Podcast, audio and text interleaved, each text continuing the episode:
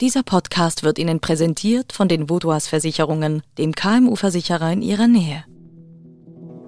NZZ Akzent.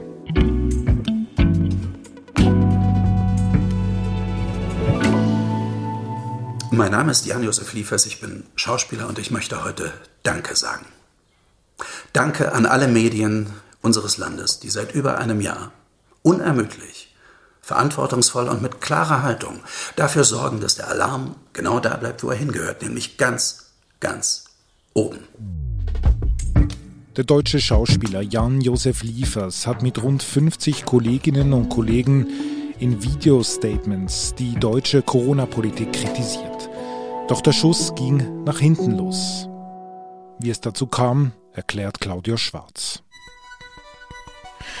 Ich habe per Zufall am Donnerstagabend, wie ich das oft mache, ähm, nochmal durch Twitter durchgeguckt, weil man da manchmal auch Themen findet als Journalistin. Das ist ein Abendritual, Twitter? Nicht das Ritual, aber ab und zu zufälligerweise, ausgerechnet am Donnerstag, äh, hatte ich Glück und bin dann drauf gekommen und habe Jan-Josef Liefers da entdeckt. Er spielt die Professor Börne-Figur im Tatort von Münster. Ah. Und das ist ja sehr ein spezieller Tatort, den er auch sehr mitprägt. Mhm. Und ich bin also sofort auf ihn aufmerksam geworden. Ich habe ihn erkannt als großes Bild und bin in seinen, äh, in seinen Videofilm eingestiegen. Nämlich ganz, ganz oben. Und dafür sorgen, dass kein unnötiger kritischer Disput uns ablenken kann von der Zustimmung zu den sinnvollen und immer angemessenen Maßnahmen unserer Regierung und habe da nach drei Sätzen war ich so irritiert, weil ich dachte, was ist mit Jan Josef Liefers los? Ist er betrunken oder was auch immer? Also er hat da die ersten Sätze gesprochen und sich bedankt bei den Medien, dass die so gleichgeschaltet zur Regierung berichten und überhaupt nicht mehr kritisch sein würden. Und habe das irgendwie nicht verstanden und dachte wirklich, ich habe ihn anders eingeschätzt mhm. und habe dann sofort wieder weggeklickt. Und dann bist du quasi mit Twitter schlafen gegangen. Dann habe ich nichts mehr recherchiert, genau. Und dann am nächsten Tag? Am nächsten Tag hat sich herausgestellt, dass das ein größeres Projekt ist, dass also ein, eine Netzperformance, die eine eigene Homepage hat, wo sich über 50 Schauspieler in ihren Videos ironisch über die Regierungsmaßnahmen, man kann sagen, auslassen. Ich bin Ulrike Volkerts und ich bin Schauspielerin. Ich unterstütze die Corona-Maßnahmen, weil ich das Meer liebe. Und weil ich das Meer liebe, will ich mehr. Guten Tag, mein Name ist Cem Ali Gültekin. Ich bin Schauspieler und möchte was für die Gemeinschaft tun. Neuerdings brauchen Kinder für die Schule einen Test, der nicht älter sein darf als sechs Stunden. Da habe ich mich freiwillig gemeldet. Jetzt mache ich die Tests für die gesamte Nachbarschaft. Hallo, ich bin Heike Makatsch. Ich bin Schauspielerin. Hat geklingelt aber ich mache nicht auf. Das Gesamtkonzept heißt alles dicht machen. So heißt auch die Homepage, oder? So heißt auch die Homepage allesdichtmachen.de. Und dann habe ich dann eben an diesem Freitag angefangen, auf dieser Homepage diese Videos anzugucken. Der Ansatz war, dass die sagten, wir wollen jetzt eine Debatte anregen über die Politik der deutschen Regierung, über die Pandemiepolitik, mhm. weil wir die falsch finden und weil nicht darüber diskutiert wird. Mhm. Hallo, ich bin Richie Müller. Ich bin Schauspieler und mache mir sehr große Sorgen um das Coronavirus. Also Richie Müller war vielleicht der, wo ich dann wirklich, den ich sehr, als sehr problematisch empfunden habe, als ich das Video angeguckt habe.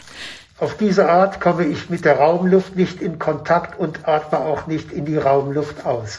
Er sitzt da mit zwei Plastiktüten in jeder Hand und in die eine atmet er aus und in die andere atmet er ein. Und da bin ich dann wirklich erschrocken, weil ich dachte, vielleicht kann man das irgendwann später mal machen. Aber ich dachte, im Moment kämpfen wirklich Leute auf Intensivstationen ums Überleben. Und da fand ich dann, das ist jetzt wirklich irgendwie respektlos. Mhm. Das war am Freitagmorgen. Da wurde dir quasi das Ausmaß, wenn man das so sagen kann, klar. Du hast dir alle Videos angeschaut und einfach ja. gemerkt, okay, dahinter steckt eine orchestrierte Aktion. Was passiert dann an diesem Freitagmorgen? Das ging dann viral und das schwappte dann irgendwie einfach äh, hoch. Mehr als 50 deutsche Schauspielerinnen und Schauspieler haben heute eine riesen Kontroverse ausgelöst mit dem Hashtag alles dicht machen. Da geht es satirisch, zynisch um Politik in der Pandemie, Maßnahmen, Medien. Die Reaktionen Unverständnis, aber auch Applaus, der so zum Teil wohl nicht gewollt war. Es wurde immer schlimmer. Also es war dann eine riesige Aufregung und dann hat irgendjemand AfD-Politiker entdeckt, die das irgendwie beklatscht haben im Netz und dann kam natürlich sofort die linke Szene, die gesagt hat, ah, das ist irgendwie jetzt der größte Erfolg für die Querdenker-Szene. Jetzt haben sie sogar noch ein Sprachrohr bekommen, ein künstlerisches Sprachrohr mhm. und Tatortdarstellerkollegen haben sich dann geäußert. Und das war einfach eine große Kakophonie. Und es war dann einfach so eine Empörung. Man hat auch gar nicht mehr über die einzelnen Filme gesprochen, sondern man hat sich gegenseitig dann bald mal beleidigt. Mhm. Und das war ein fataler Moment, weil dann haben sich angefangen, einzelne Schauspieler zurückzuziehen. Ah, also Schauspieler, die ihre Videos eigentlich gemacht haben. Genau. Die haben dann äh, das gefordert, dass man das wieder runternimmt von dieser Homepage. Zum Beispiel Heike Markatsch, das war eine der ersten, die sich entschuldigt hat. Entschuldigt heißt, hat sie es auch begründet? Ja, sie hat irgendwie, die Begründung dann überall gleich. Die sagten dann irgendwie, wir haben uns wohl vertan und wir haben ähm, die Ironie, die wir dachten, sei erkennbar, die hat nicht funktioniert. Mhm. Das zeigt natürlich, dass schon ein Nerv getroffen wurde, dass bei den Leuten liegen überall die Nerven blank. Wir sind gleich zurück. Sie, Ihre Mitarbeitenden und Ihr Unternehmen sind jeden Tag auf einen verlässlichen Partner angewiesen. Dank der lokalen Verankerung kennen wir bei den Vaudois Versicherungen Ihre Bedürfnisse und können Ihnen flexible, maßgeschneiderte Versicherungslösungen anbieten. So können Sie Ihrem Unternehmergeist freien Lauf lassen.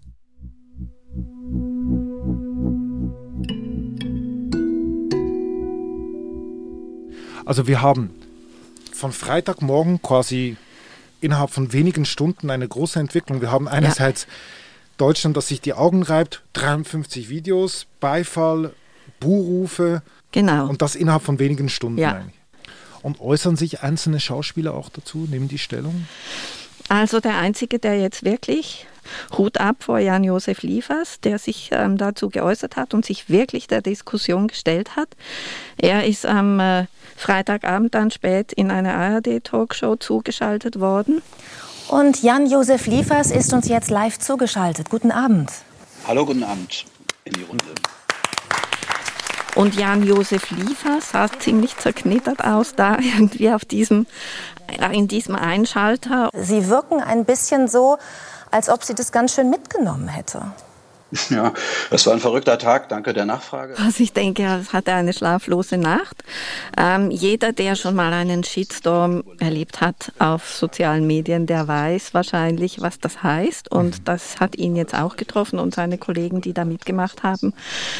Und hat sich aber dieser Diskussion gestellt. Das tut mir leid. Ich habe unmittelbar nach der äh, Veröffentlichung der, der Videos äh, das nochmal klar gemacht. Also als mir klar wurde, dass es so missverstanden wurde oder so missverständlich auch gemacht war. Also diese Art von äh, Kritik, für die bin ich total offen. Und, äh, er sagt da etwas absolut ganz Wichtiges, nämlich er hätte nie gedacht, dass das so missverständlich gemacht sei. Mhm. Und das Problem ist, dass Schauspieler normalerweise einen Regisseur haben, einen Drehbuchautor haben, die sich über das vorher ganz viel Gedanken macht, wie sagt man sowas oder wie eben dann vielleicht nicht. Mhm. Da wird dann nochmal überarbeitet und so. Mhm. Der Schauspieler spielt eine Rolle. Mhm.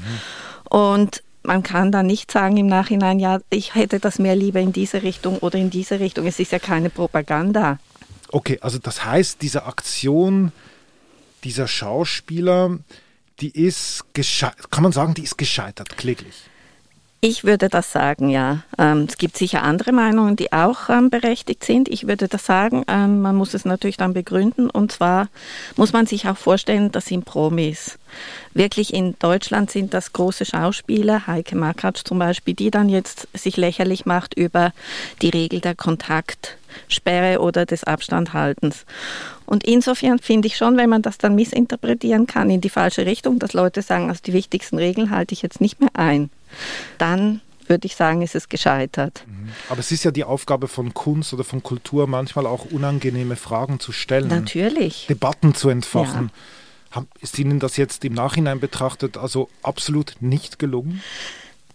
Ja, genau das Wort missverständlich ist da wichtig. Das heißt, Sie wollten eigentlich schon eine klare Botschaft vermitteln. Das heißt, sie hatten eine klare Vorstellung, wohin diese Reise gehen wird.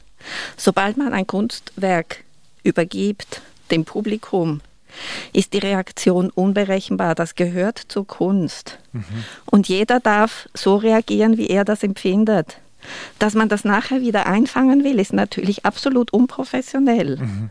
Dennoch, das Ziel war, lasst uns über die Maßnahmen in Deutschland debattieren. Debattiert wurde am Ende über die Schauspieler, über den ja. Tonfall der Schauspieler. Aber sagt das jetzt mehr etwas aus über die Schauspieler, über die Naivität der Schauspieler oder sagt das jetzt etwas mehr aus über die Debattenkultur in Deutschland? Über beides würde ich sagen. Es findet natürlich alles in, im Kontext der im Moment total erodierenden Debattenkultur statt. Ich weiß gar nicht, ob man noch von Kultur sprechen kann. wenn, wenn einer das schlecht findet und man sagt, äh, man macht ihn sozusagen zu einem Gesinnungsmörder und wenn der andere es gut findet und man sagt, er, du bist halt AfD, das ist einfach keine Diskussion mehr. Da wird nicht mehr gesagt, ich verstehe dein Argument, ich höre dir zu, aber ich sehe das so oder so, sondern es wird sofort immer ad personam angegriffen und niedergemacht. Das hast du schon bei mehreren Debatten erlebt im Moment? Ja, das läuft im Moment ständig so in Deutschland mhm. und schon seit längerer Zeit. Und da kann man wirklich sagen, dass das sicherlich auch die Opposition der AfD damit dazu beiträgt, wie es zum Teil im Bundestag zugeht, mit lächerlich machen, laut auslachen oder so das sind solche Reaktionen, die man jetzt auch halt im, in der Gesellschaft beobachten kann. Also die Polarisierung im Parlament ist quasi wie übertragen worden, also wie ein Virus, der ja. ist jetzt quasi bei in der Kultur, ja. im Fernsehen und bei den Leuten angekommen. Ja, das sind natürlich Sachen, die Kritiker von Anfang an gesagt haben, die werden unsere Kultur ein bisschen verändern. Mhm. Und das findet jetzt statt. Man kann deswegen nicht sagen, es ist undemokratisch geworden oder so. Das ist Quatsch. Im Gegenteil, das braucht es. Demokratie braucht Auseinandersetzung, aber es geht jetzt in die falsche Richtung. Statt das über genau den Stoff, den Sie ja vorlegen wollten, sozusagen, ähm, wieso halten wir uns alle an diese Regeln? Sind die nicht absurd, die Regeln teilweise, was sie auch sind? Statt dass darüber diskutiert wird, vernünftig, beschimpft man sich gegenseitig. Mhm. Wie kommt man da wieder raus? Wie kann man eine Diskussion über die Corona-Maßnahmen versachlichen in nächster Zeit? Mhm. Ähm, schwierig, muss ich sagen, im Moment sehr schwierig, weil äh, Deutschland befindet sich auch im Wahlkampf. Das muss man auch im Hinterkopf behalten. Das heißt, im Moment geht es auch natürlich darum, den Gegner schlecht dastehen zu lassen. Und da geht es härter zur Sache. Das ist einfach so. Und äh, das hängt zum Beispiel auch an der Politik, dass hier, man hat es ja jetzt gesehen bei der CDU, ähm, mhm. beim CDU-Streit für die Kanzlerkandidatur. Das war auch keine Kür. Das war keine Kür. Und das ist genauso der Punkt, dass also man beschäftigt sich dann auch mit selber und dann verliert man auch an Glaubwürdigkeit. Mhm.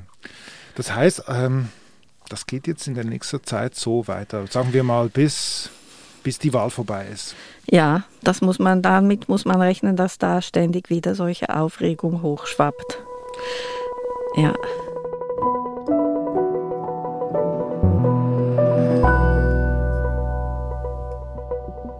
Liebe Claudia, vielen Dank für deinen Besuch bei uns im Studio. Ich gehe jetzt mal davon aus, es war nicht das letzte Mal, wenn immer wieder solche Aufreger da geschehen ja. da bei uns in, in Deutschland. Vielen Dank für deinen Besuch. Gern.